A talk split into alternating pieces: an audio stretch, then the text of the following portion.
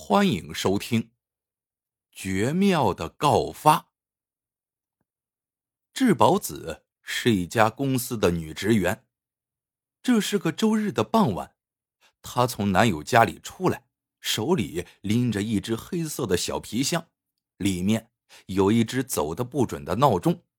她打算送到钟表店去修一下。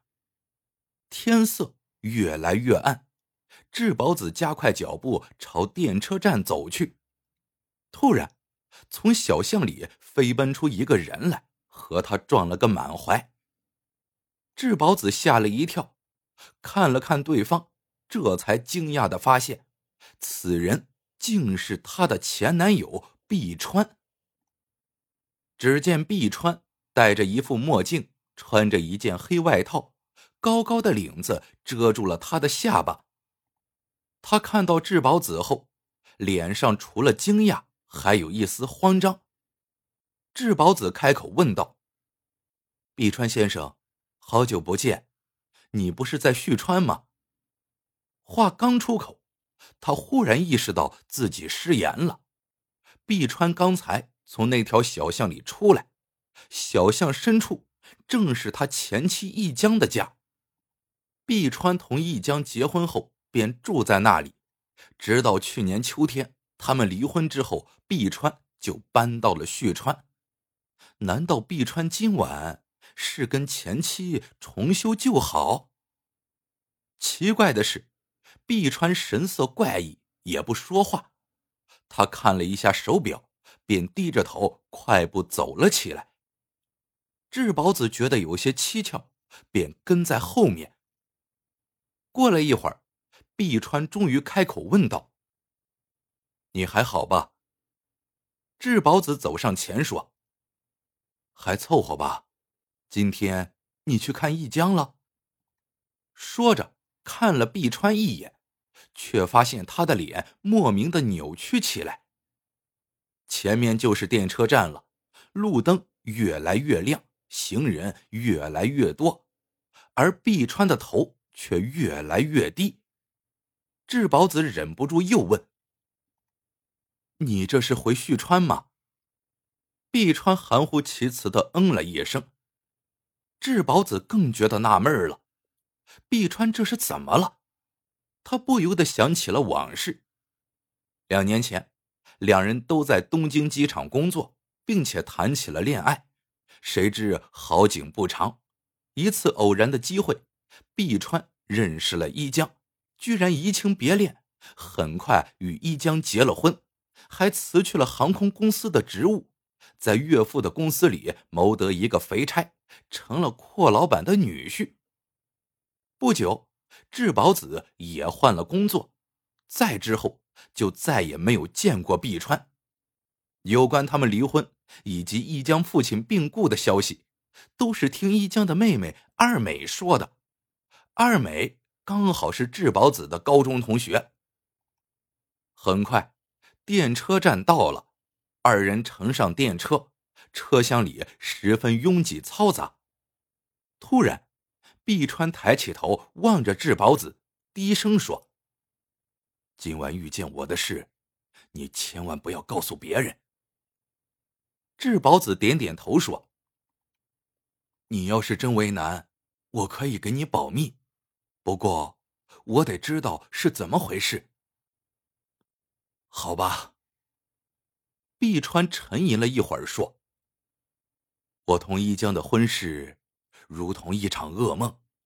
结婚半年，他就本性毕露，奢侈、傲慢、疑心重，甚至还雇私人侦探监视我的一言一行。我在外面逢场作戏。”他便借机提出离婚，这还不算，离婚后仍不放过我，把我一脚踢到了旭川，我这辈子都被他毁了。志保子想了想，问：“可是，一江为什么那么恨你呢？”碧川突然眼含泪光，望着志保子说：“他一定是……”看透了我的心思，你知道吗？我始终不能忘情于你，要是当初我不受他的诱惑和你结婚的话，我们一定会有一个圆满的家庭。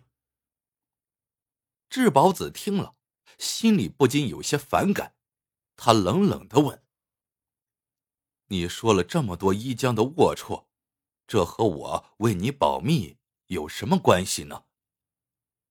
关系重大。碧川压低声音说。我要在六点半前赶到东京机场，然后搭乘七点十五分飞往札幌的客机，这样到达札幌后就能搭上今晚回旭川的末班车。一到旭川，我会到车站前的快餐馆去，跟相熟的女孩子闲聊一阵，然后告诉他们我今天一直待在旭川。这样一来，就可以证明我不在现场。只是我没有想到，刚才在巷子口碰到了你。听到这里，智宝子似乎明白了什么。难道你？碧川深深吸了口气，说：“是的，刚才我把一江杀了。我知道今天只有他一个人在家，他的女佣人每逢周日都会回去休息。”我用备用钥匙悄悄开门进去，一江正坐在梳妆台前。我悄悄的走近他，双手一下掐住他的脖子。等一江断了气，我把他的衣服弄乱，然后打开抽屉和保险柜，把家里翻得乱七八糟。最后，我打破窗户跳了出来。这样一来，警察会以为是抢劫吧？智宝子不禁倒吸一口冷气，碧川压低声音继续说：“事情的经过就是这样。说老实话，我真后悔当初和你分手。我知道你不会原谅我的，但我真正爱的女人只有你一个。我求求你，今晚你碰到我的事，就当是你我之间的秘密吧。”听到这里，智宝子倒有些犹豫了。看到碧川憔悴的样子，一定也吃了不少的苦头，也算是自食其果。智宝子沉思片刻，突然问道：“可你怎么证明，在一江被害的时候，你绝对不可能在现场呢？”碧川笑了笑，说：“只要让警察。”把作案时间搞错就行了。我想了个办法，使推测出来的一江死亡的时间比实际的要晚一些。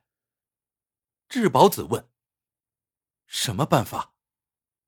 碧川微微一笑说：“每逢周日的傍晚，一江都要给休息的女佣人打电话，吩咐她第二天回来时买些什么食品。于是。”我托一个声音和一江非常像的女人，在傍晚六点半的时候装成一江，给女佣人打电话。还有，他家订的牛奶总是在六点半以后送到，我让那个女人把牛奶从牛奶箱里取出来，放在厨房的桌子上，这样，一江被杀就会被断定是在六点半以后。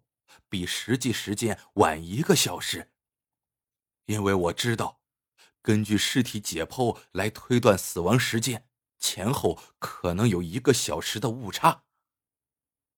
碧川顿了顿，继续说：“就算警察怀疑到我，假定我是六点半以后在他家做的案，我是不可能赶在七点一刻从东京飞往札幌的飞机的。”也就赶不上回旭川的末班车，所以，只要我到了旭川，便可以提出反证。在六点半之后的这段时间里，我不可能在东京。听到这里，智宝子不禁在心里寻思开了：看来，碧川是找了个一江的替身来取牛奶，给女佣人打电话。可是。要找个替身谈何容易？何况那个女佣人在一江家做了那么多年，要瞒过他的耳朵，声音非得像一江不可。忽然，智宝子的脑子里闪过一个女人的影子，是二妹，只有二美能够办得到。一江和二美尽管是同父异母的姐妹，但容貌和声音像得出奇，甚至连智宝子也常常搞错。猛然间，智宝子觉得心砰砰砰跳个不停，他把目光投向碧川。此时，碧川胸前的领带在晚风的吹拂下摆来摆去，上面还有一枚银色的别针。别针上的图案像是两个叠在一起的罗马字母，一个字母是 K，另一个字母是 F。K，F，这两个字母不就是碧川和二美名字的首字母吗？看来这枚别针一定是二人的定情之物。想到这里，智宝子不禁倒抽了一口冷气，看来。碧川之前说什么忘不了他，都不过是笼络他的谎言罢了。肯定是一江得知了碧川与二美的不正常的关系，才和碧川离了婚，并把他赶出家门。接着，碧川与二美合谋干掉了一江，这样一江的巨额遗产必定全部转给二美，因为一江父母双亡，他的亲属只有二美一个人。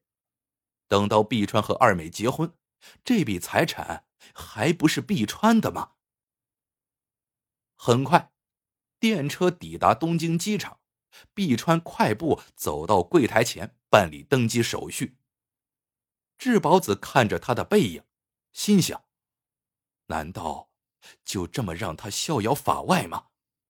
不行，得马上报警。这时。智宝子看到一个中年男子从远处走过来，这不正是他的同事吗？智宝子赶紧转过身子，幸好同事并没有看见他，智宝子松了一口气。今天他出没在男友家附近，要是让同事知道，那可就完了。智宝子的男友是公司的董事，他们已经秘密恋爱了半年。男友是个有妇之夫，妻子身患重病多年，为了责任，他没有与妻子离婚。这一点他在跟志宝子交往之初便坦然相告，并叮嘱过他，二人的关系绝不能公开。可是，一旦向警方报告今天见到碧川的始末，难免会把自己的隐私也暴露出来。不行，不能报警。此时，碧川已经办完登机手续，他走到志宝子面前说：“今晚的事，拜托了。”说完，转身走了。志宝子看着他的背影消失，内心焦急万分。时间一分一秒的过去，柜台后面的时钟一直在滴答滴答的响着。智宝子觉得纳闷距离那么远。怎么可能听见秒针的声音？但他确实听见了，滴答滴答。过了一会儿，智宝子突然想到了什么，他跑到柜台前，用假名买了一张去札幌的机票，并把手上拎着的那只黑色小皮箱托运了。然后他通过安检来到了候车室。此时。去札幌的人正排队检票上车，前面的人已经走出闸门上车坐好了，就等汽车把旅客载到飞机旁。智宝子扫了一眼剩下的人，没看见碧川，他准是坐在汽车里了。智宝子走到检票口，检完票后便向外走去，但是智宝子并没有去乘汽车，他走了两三步。突然，身子一转，快步走向旁边的一条通道。他以前在这里工作过，对这里的道路十分的熟悉。顺着这条通道，他径直走到了出站大厅，混在刚下飞机的旅客里，顺利走出了机场。此时，其他乘客都已经上了飞机，空姐查点人数，发现少了一人，顿时紧张了起来。是哪个座位上的乘客不见了？那位乘客存行李了吗？要是存了行李，事情就麻烦了。这行李会不会有爆炸物呢？于是，空姐只好请旅客暂下飞机，已经装上飞机的行李都得卸下来，请乘客一一辨认。最后，大家都紧张的盯着那只无人认领的黑色小皮箱，因为从皮箱里传出了滴答滴答的声音。那会是定时炸弹吗？等警察赶来，打开皮箱，发现里面只不过是一只闹钟而已。此时飞机已经误点了一个多小时，这样一来，碧川今晚绝对回不到旭川了。他所谋划的不在场证据也无法成立了，因为即使警察。把作案时间误断为六点半以后，最后也能算到这晚点一个多小时的飞机，凶手肯定也能够赶得上。就这样，志保子神不知鬼不觉的告发了碧川。当然了，故事的最后，碧川肯定是东窗事发，跑不了的，大家放心。故事。到这里就结束了。喜欢的朋友们，记得点赞、评论、收藏。感谢您的收听，我们下个故事见。